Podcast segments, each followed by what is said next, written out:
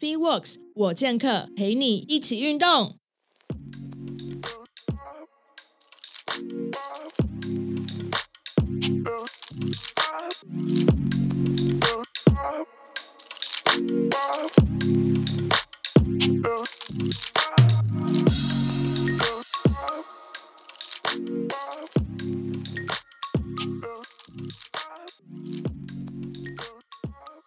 Hello，大家好，欢迎收听 Free Works 我健客，我是 Podcast 主持人 Karen。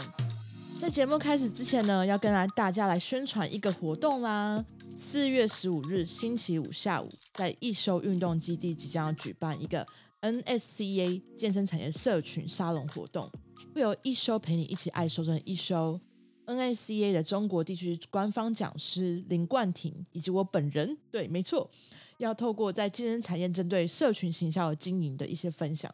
所以无论是私域社团的经营啊，或者地中国地区的健身社群趋势，又或是由我来分享，就是经营 Podcast 的流量钥匙，非常推荐对于健身产业社群经营发展的有兴趣的朋友们，或是健身教练，或者各个专业人士，对于自己的职涯发展都会非常有帮助，所以很欢迎大家一起来参加。那我会把节目的介绍放在这集的叙述。大家可以找到报名链接，一起来听听哦。然后这个活动呢，是现场有三十名，就是名额可以到现场来，跟我们，呃，就是聊聊天，打个招呼。那或者是说到线上看我们，就是在现场去聊天也可以。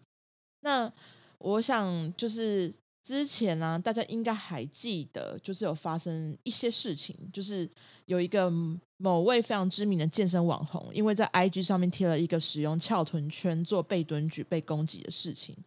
其实一开始我接触健身的时候，我也很时常看他或者几位现在还在线上知名的健身网红做训练。后来开始跟自己的教练学到更多健身相关的知识，或是更了解我自己的身体的时候。甚至我更懂得自己到底适合什么样的训练系统之后，我就很少去看他们的影片了。所以当事情发生的时候啊，其实没有看到那篇贴文在讲什么，是在发现好多人在就是限动或者说贴文上面分享就是翘臀圈的坏处，然后又好像有隐晦暗示什么时候，我才去查查到底发生什么事情。那看了那篇贴文跟底下的留言之后，我其实当他觉得好奇怪哦，就是。我们不是都住在同一个小岛上面吗？就是我们就是可爱又和平的佛摩萨嘛，为什么会吵成这样呢？而且翘臀券使用也不是这一这一两年事情啊，就国外有好多那种流量比我们多更多倍那种几百万、几千万的网红，他们也在做同样的动作。而且那位网红他深蹲的动作是那样子，已经不是一两天的事情了，我记得。然后我私底下跟一休有讨论到这件事情，然后一休就一副用过来人的口气说：“我当年被骂得很凶啊，哈哈哈，” 所以好，我就扯远了。我们今天不是来聊这件事情的，而是来跟大家讨论社群平台的影响力，以及到底专业人士是不是真的都需要经营社群平台呢？那为什么会做这几个原因，是因为，嗯，因为在今。就是在去年开始进入到健身产业之后，然后因为跟很多不同专业人士呃交流啊，然后认识很多教练朋友们啊，这等等的，那每个都会说，Karen Karen Karen，我可以请你帮忙吗？这个到底要怎么做？IG 怎么经营？Facebook 的经营？YouTube 怎么经营？Pocket 怎么做？所以我觉得还蛮值得，就是我们这一集就花一点时间来讨论一下，就是说是不是专业人士都真的需要经营社群平台呢？那好，进入今天要分享主题，就是我是我相信呢，收听我节目一阵子的朋友都知道，我本人是从呃回来台湾之后，二零一四年到二零二一年都是在网络科技业担任行销，然后是在二零二一年的时候疫情爆发，我就转职到健身产业开始制作 Podcast。那这途中就访问了很多健身跟健康的专业人士，那这样持续经营 Podcast，今年迈入第二年了。那中间我觉得蛮幸运的，因为我透过访谈遇到很多自己心目中超级想认识的厉害人们，就以前只能透过 IG 然后看他们的东西就，哦好厉害哦，或者是说就是听某个 podcast 时候觉得哇好希望可以认识这个人。那我觉得很棒的事情就是我透过经营 podcast 我可以访问到这些人，那我也透过这样子更懂得自己在这产业角色到底是什么，那我也更懂得就是这个整个大健康产业的运作模式。然后，特别是在呃，今年开始加入我们内容创作者大前辈一休的运动基地之后，呃，开始跟他工作更有体悟。那你一定会问说，那我经营 Podcast 一年半了，快两年了，我有变好吗？其实也没有啊，就是我就是陆续后续加入，真的太多很厉害的专业的健身的教练啊，或者是医生啊，或者是说各个就是已经是有在这健身圈一阵子的朋友们。那跟我自己过去的经历相比，我要说能够红吗？我觉得非常非常有难度。那为什么我今天可以在这边跟大家说嘴呢？就是 很不好意思，就是我要跟大家讨论这个话题。其实我也不是说要让大家知道说我到底有多成功，而是我想利用这个机会跟大家分享我的经验。就是因为这经验不是全部都是好的，也不都是成功的，然后也有失败的。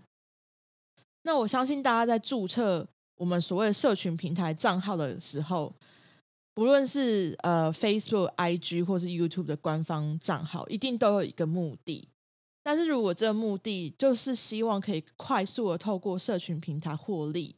那我可以保证的是，这一定一下子就坚持不下去。就无论是你想要哦开始呃想要获得学生，可以透过一开始进的获学生，或者是说开始找到更多的个案客人。或者是说，哦，你想要开始做团购，想要做一些就是代购啊等等的，我觉得非常非常困难，因为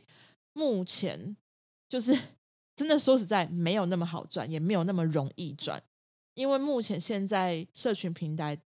社群平台泛滥，它的演算法是，就算丢了大量的广告费用，你还不一定赚得到钱。那我希望听到这边的人千万不要马上按掉节目走掉，因为我不是我不是来就是让大家就泄气，而是我接下来就要跟大家解释为什么。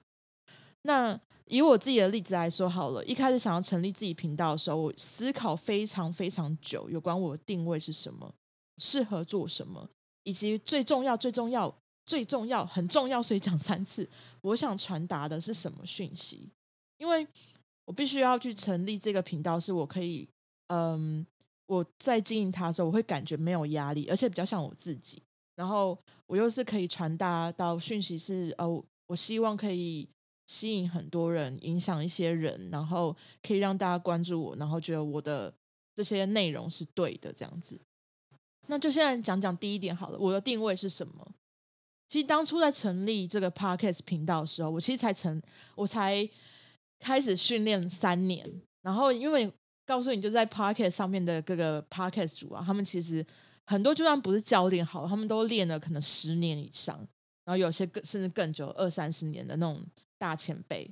所以我才是一个脚趾头才刚要踩进来这个健身产业的人。那我唯一能够让大家快速认识我的方法，就是告诉大家我如何透过健身获得身体健康这件事情。因为我是曾经从一个快要九十公斤的人，然后四十六 percent 的体脂肪瘦下来，那所以那时候我就好希望我可以，就是我每次听到有很多人就是哦，他吃什么减肥药，用什么什么方法，然后或者是不吃东西饿肚子，或者是做什么做什么事情，然后想要减肥，我都想说，你跟我有一样的问题跟困扰，我好想让你知道说，就是健身的好处是什么。到底就是他为什么可以让我可以这么的入迷，这么的，我希望可以把这个变 变成我毕生的志业的感觉。对，那再来就是因为曾经是我在很多企业里面呢，担任行销的职位，那我一直都在接触媒体这些东西，因所以我就是觉得我自己最好的角色就是一个媒体人，就是我用访问的方式让这些健康健身资讯能够被。聚集起来，被收集起来，被整理过，然后让更多人可以听到。那第二点就是我适合做什么呢？那我相信刚刚前面也讲了，就是社群平台现在已经太泛滥了，就是每天有好多好多内容可以看，你真的看不完。就算你今天有一整天八个小时啊，不要讲八二十小时废在那边好了，你也划不完社群平台上面的东西，真的太多东西可以看了。所以 Facebook 啊、IG 啊。YouTube 已经充斥太多这些流量高的知名健身的爱好者，或者是教练，或者是网红，然后每一个身材一个一个比一个好，然后外貌长得比一个一个比一个正，一个一个比一个帅这样子，然后甚至就是哦，口条、声音啊，什么各方面都很好。那所以说实在，我那时候成立频道的时间点，真的已经有点太晚了。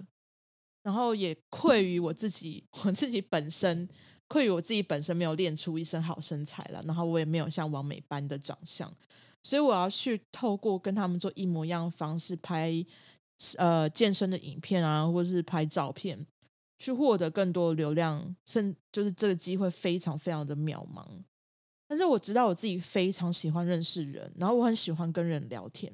所以我觉得可以透过这样聊天的方式去建立一些关系，或者是获得更多资讯。这个这个是我觉得很舒服的方式。然后那时候刚好 Podcast 的崛起，心中就大就是他了，因为我根本不用露脸，然后。我也可以去分享，透过这样的方式去分享给地球地球上的人听，所以我知道说，哦，原来我自己其实是可以透过这样子的一个新的媒体，然后再结合其他的呃社群平台，去让更多人知道说有这样的一个节目，你们可以去听这样子。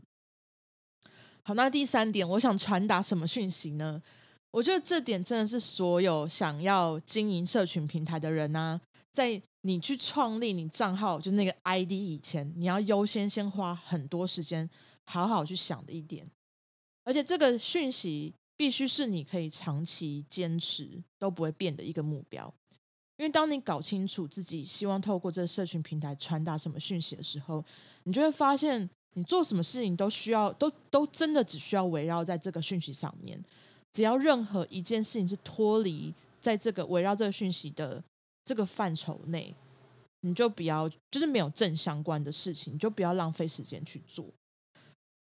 嗯、为什么呢？因为像我自己本身好了，我最想传达的讯息就是，我希望让更多人可以开始运动。所以我一开始的初衷就是去衔接这些专业健康的人士跟一般大众中间的鸿沟。因为我自己本身在训练一年之后，我就发现这鸿沟真的大到一个爆炸，就是。为什么有这么多的讯息，我都以前都不知道。我是一个资讯就是资讯匮乏会很恐慌的人，所以我想说，怎么会这这么多东西我都不知道？为什么人体有这么多奥妙我都不知道？原来哦，原来重训健身、自由重量、功能性训练、健美健体各个不同的系统，原来解剖学、生物力学、物理治疗有这么多深奥，对于我们身体健康有这么多的，就是诀窍在里面。那我觉得这些东西真的太需要被释放出来，然后让大家知道，所以才希望可以成为这之间的桥梁，然后透过节目的方式让大家知道，其实这专业人士跟我们距离其实一点都不远。所以我希望能够透过这些访谈，让大家更认识谁是教练，谁是物理治疗师，骨科医师在干嘛，跟物理治疗到底什么不一样？运动按摩师是是物理治疗师吗？营养师跟健康管理师又有什么不一样呢？他们都在做什么呢？他们都能够带给大众什么样健康相关服务呢？所以我觉得这个就是我很想去传递的讯息。那当然，这中间我有做过很就是不对的决定，我贸然的结合了我几个就是专业人士的好朋友，我们去做一档线上课程，然后愧愧于我自己已经在行销产业这么久了，但是我的行销漏斗没有做好，所以因此这个课程很惨烈的收场。我觉得之后可以再讲一集什么是行销漏斗，因为我真的觉得自己那时候真的太盲目，然后呃，我自己投了大把大把时间跟金钱在这里面做，然后后来回馈回归到的呃回收回来的就是很少这样。那其实我我我觉得还 OK 啦，就是在这中间有学学习到什么是线上课程，我也经历过了一遍，所有错误都是一个学习嘛。那也因此就是可以更了解，就是说哦，为什么市场他们可能不会有这个需求。那我们前面应该要做更多什么样的事情，让大家知道说，呃，后面去设计怎么样的课程才是大家会有需要的。好，那大方向讲完了，我不知道大家对于经营社群有没有一点点头绪？我想要再更深入的去分享一些自身的经验，因为我觉得社群平台啊，无论是在什么产业，对于很多人来说，尤其是我自己本人，我真的是又爱又恨，而且我是靠它吃饭的。但是原因就是因为它的影响力真的远大到让人很无能为力，就是我们会失去一个判断的能力，我们会看到什么，我们就会脑补很多很多的资讯进来，然后其实我真的觉得他会去摧毁掉很多很多很多的关系，很多很多就是我们的信任，很多很多我们呃原先以为很单纯的事情。那同时又是我们非常仰赖以传递就是资讯或讯息的一个，嗯、甚至跟世界上所有人交流的管道。那许多时候，尤其是在我忧郁的状况发生的时候，我真的希望我可以从这些社群平台消失。这边泛指的还有 Line 哦，就是我们很常用的，就是这些就是资讯软体。那我不知道大家是真的觉得很矛盾，因为社群平台是一个让大家可以自由自在在上面发挥创意的地方，但却同时把大家去框架在这个平台之下。其实我一直都很希望自己在这个频道。频道上面呈现出来都是最真实的自己，然后有时候又觉得说好赤裸哦，就是我做不太，就是做不太到。我很怕说我传递了什么讯息之后，我又是一个很强调健康健身的一个人，然后但是我又不是永远都这么乐观正向，我心里面也常常就是产生焦虑啊、生病啊、恐惧，所以我很害怕说让。呃，收听这个频道的朋友，或者有在追踪我 IG 的朋友，看到我这样状况的时候，甚至有很多我的长辈追踪我的这个这个账号，他们会觉得说，嗯，好像健身没有让 Karen 变比较好诶，我会一直很怕有这种感觉跑出来。但是我很又很想让大家知道，就是我虽然我觉得身体练很健康了，但是心里面健康也是需要专业辅导、专业辅助。你才有办法跟着一起健康的。有的时候，那些呃病状出现的时候，常常会犹豫跟自我怀疑，到底我做这些事情有发挥正向影响力吗？那真的有人在听我的节目吗？我花了这么多的时间在创作这些 podcast，我投资了设备，然后甚至花了很多很多时间请专业人士一起来拍影片，其实都是无偿的状态。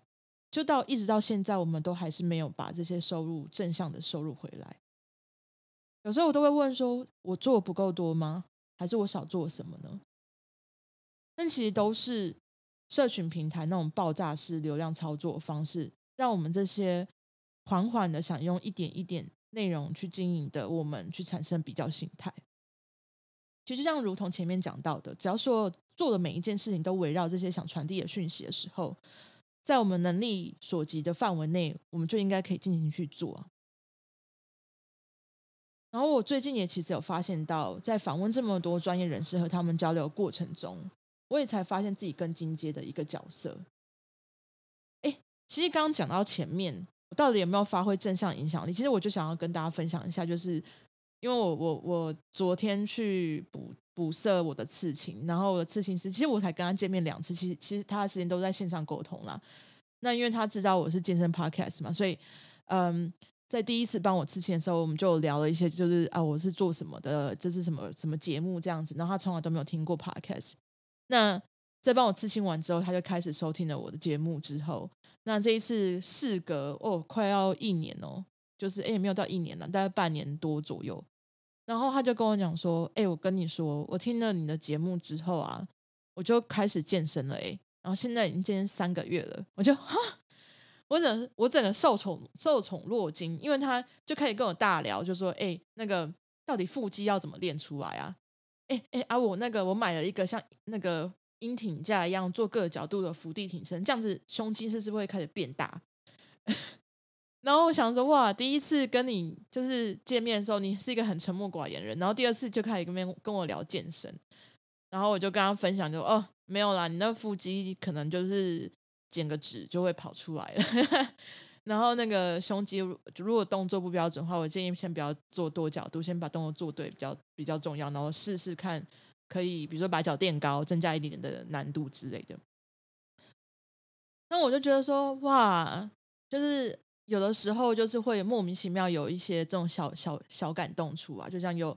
以之前有呃我妈的朋友，然后她的女儿住在杜拜，然后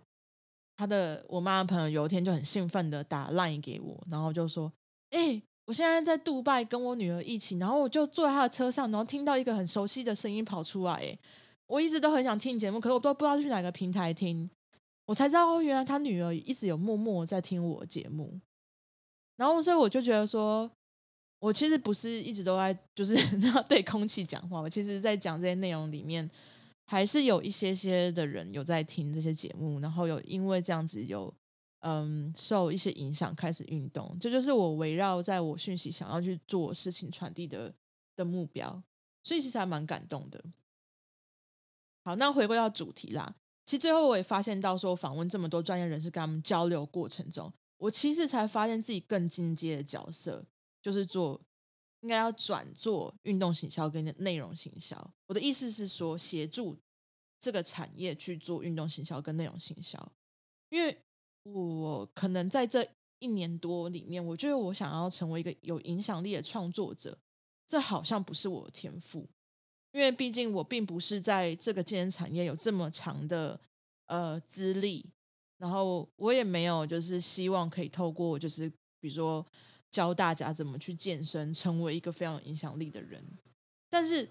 规划内容，就是我能够最投入、最多热情去做的事情，所以我才选择回归到职场上面，重新定义自己在这个产业里面的角色。我也因此，我不会再因为到底我的 podcast 是进入了几名。而且现在目前有某位神角色一直在健身榜第一名，然后我也不会因为哦，IG 人数今天是不是上升了几个，被退追踪几个人，然后或者是说，哎，我再不赶快流量变现就会饿死了这种感觉。其实重点是我还是会持续在这个内容创作上面，持续我一直非常不变的初衷去推广我的讯息，让更多人开始运动。那我希望这个节目，呃，如果说你是专业人士，听到你可以就是也开始想想自己的社群的平台，然后希望就是分享的讯息是，分享的内容是你都想传递的讯息，你就会觉得说这件事情经营起来就会非常非常的没有这么多压力，然后按照自己的步调去经营它，你就会发现自己可以慢慢慢慢投入在做这件事情上面。那如果你是一个健身爱好者，我觉得其实你也不乏就是可以分享自己希望在这个健身的路途上面的一些获得，然后让更多人看到哦，你在健身上面的一些嗯表现啊、成就啊，甚至用文字的方式去叙述出来也可以。因为其实我们大家并不是说我很伟大，我是唯一一个可以让就是传递讯息说让大家可以开始运动的人，而是。我们每一个人有在这上面获得的人都可以告诉你身边的好朋友，就算说你今天不是用社社群平台好了，你只是突然间哦，今天去跟朋友聚会吃饭，然后你就聊到说，哎，我最近有在运动哎，然后我觉得我精神变好，我身体比较没有那么酸痛，或者说我觉得我的就是呃力量变大了，我觉得比较有力力气这种感觉，让更多人可以透过这样的方式，其实就是在做一个行销了。那最后，希望大家可以来四月十五号的讲座，就是像刚刚讲的，我们线上也可以参加哦。那记得去节目叙述去帮我点一下报名表，如果你时间可以的话，欢迎大家到现场来跟我们多交流。那我们下次见喽，拜拜。